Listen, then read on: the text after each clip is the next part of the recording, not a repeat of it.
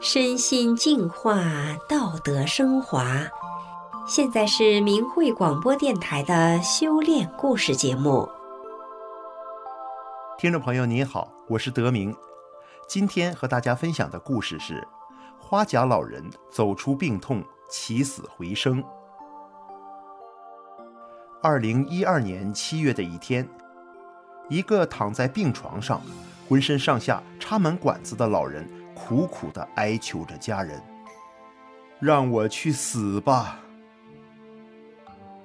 原来老人家在一次大手术后，长时间低烧不退，伤口难以愈合，病痛将老人折磨得实在受不了了。老人家几次拔管，想一了百了，但仅仅几天后，老人家竟然快乐的像个孩子一样痊愈出院了。这几天里究竟发生了什么？下面就让我们听一听老人的儿子讲述老人家起死回生的故事。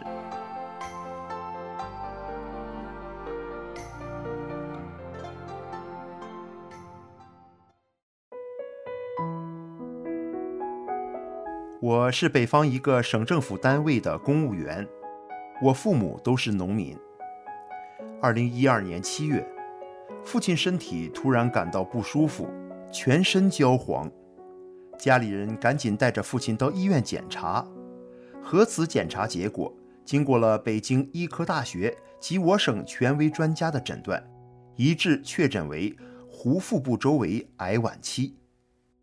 专家们还断言，像我父亲的这种情况，如果不实施手术保守治疗，最多活不过半年；如果做手术，即使手术很成功的话，最好的结果也就是能延续个三五年，不会太乐观。劝我和家人都做好心理准备。这个诊断犹如晴天霹雳，全家慌乱，哭作一团。最后，为了不留遗憾，全家一致决定从北京请权威专家做手术，再做最后一搏。北京专家告诉我们。壶腹部周围癌是除了肝肾移植外最大的外科手术，需切除部分胃、胆管、胰管及十二指肠，之后再用人造管子将切除的部分强行连接。手术成功率很低，极有可能根本就下不了手术台。即使手术很成功，复发的几率也特别高，而且即使是年轻人的伤口也不易愈合。人造管的连接部分还极易破漏感染。我父亲当时已经六十七八岁了，一旦出现这些情况，后果不堪设想。在手术前确认签字时，我哥哥已经紧张得拿不住笔了。他一米八三的大个儿，一屁股就直接呆坐到地上。由于我妻子修炼法轮大法。我经常听到他给家人讲述一些由于相信大法好、诚心敬念法轮大法好、真善人好而逢凶化吉、遇难成祥的真实故事。自老父亲住院后，他更加不厌其烦地无数次地鼓励父亲及全家人诚心念诵法轮大法好。于是我就在签字时，在心中默默祈祷，请大法师父救救老人。保护老人手术成功。我们从北京医科大学请来的专家，当天下午下了高速公路之后，就直奔手术室。手术从晚上七点开始，一直做到凌晨一点多钟才结束。当老父亲被推出手术室时，我们被告知手术很成功。这时，全家人松了一口气。但主治医生同时也提醒我们，下一步就要看老人的造化了。如果术后伤口愈合不好，一直低烧不退，那么很可能前功尽弃。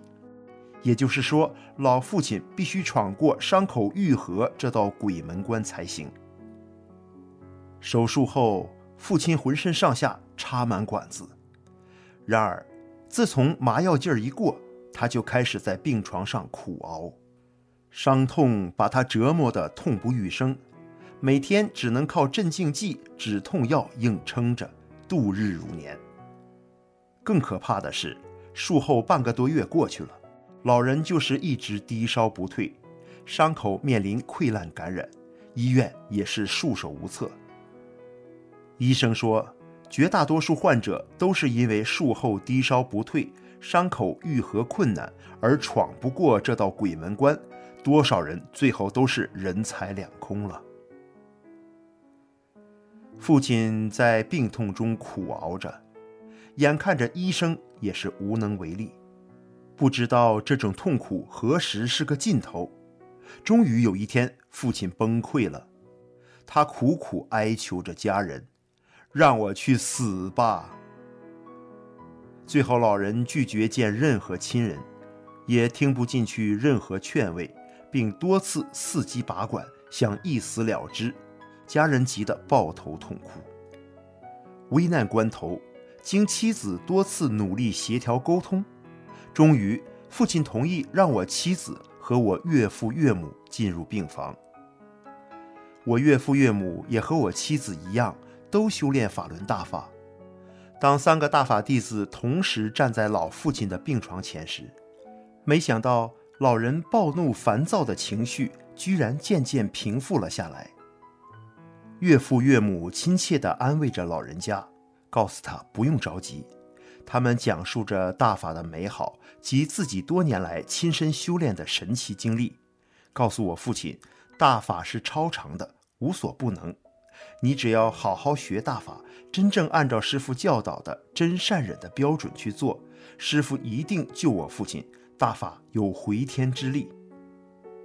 妻子还拿出一本名为《绝处逢生》的书，轻轻给父亲念了起来。书里讲述了许多绝症晚期癌症患者由于修炼法轮大法而起死回生的真实故事。其中有的人连寿衣都做好了，就等着咽气儿时，听闻到了大法的福音，坚定地走上了大法修炼，由此重获新生。逐渐的，我父亲苍白的脸色。泛起了红晕，原本浑浊的眼神竟然也明亮起来了，最后居然露出了久违的笑容。这可是自老人得病之后第一次笑啊！我父亲说：“大法咋这么好呀？我这么大岁数，咋就都白活了呢？大法就在我身旁，我咋就不真信呢？”最后，我父亲坚定地表示。回家后一定要学大法。岳父岳母临走的时候，我父亲还要求留下《绝处逢生》这本书，说要好好看看。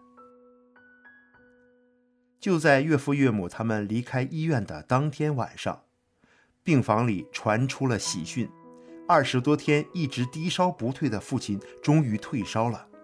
退烧后，病痛立马减轻了大半。当晚。父亲就睡了一宿，自从入院以来第一个香甜的安稳觉。第二天一早，大夫例行查房，看到我父亲居然突然退烧，精神头十足的嚷嚷着要出院回家。医生们震惊的都面面相觑，说不出话来。因为就在头一天上午，我父亲还萎靡不振，寻死觅活，低烧不退。最后，主治医生说：“再观察几天吧。”父亲拧不过，只好又在医院里勉强待了几天。那几天，父亲一天一个样，一天比一天精神。几天后，居然快乐得像个孩子似的回家了。直到现在，我们全家老小对那段时间父亲的变化都还记忆犹新。回家后，父亲真的开始认认真真的学大法了。基本上每天都能坚持听一讲大法师父的讲法录音，空闲时还看完了《九评共产党》这本书。他还非常喜欢看各种真相小册子。到今天已经九年过去了，父亲已经七十六七岁了，依然面色红润，精神矍铄。用我母亲的话讲，就是一个药疙瘩也不吃，一点毛病也没有。吃啥啥香，身体硬朗着呢。父亲常说，庄稼院里活多，闲不下来。他每天都房前屋后的忙里忙外，啥活都能干。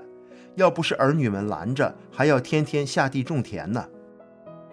通过学大法，父亲明白了修炼的关键，要修心性，做好人，同化宇宙特性真善人。所以村子里不论谁家有个大事小情什么的需要帮忙，都能看见父亲神采奕奕的身影。老人家帮助别人从不计回报，整天乐呵呵的。全家人也都高兴得合不拢嘴，由衷的感佩大法的神奇。我现在虽然也还算不上是一个真正合格的大法弟子，但我非常支持我妻子修炼，赞成我父亲学大法。我也经常同妻子一同读大法书，学习大法。后来，我、我母亲、哥哥还有我侄子，都因为相信大法好。在面临灾难时化险为夷，法轮大法好，真善人好，这是我们整个家族发自心底的呼唤。好，听众朋友，今天的修炼故事就讲到这里，感谢您的收听，我们下期节目再见。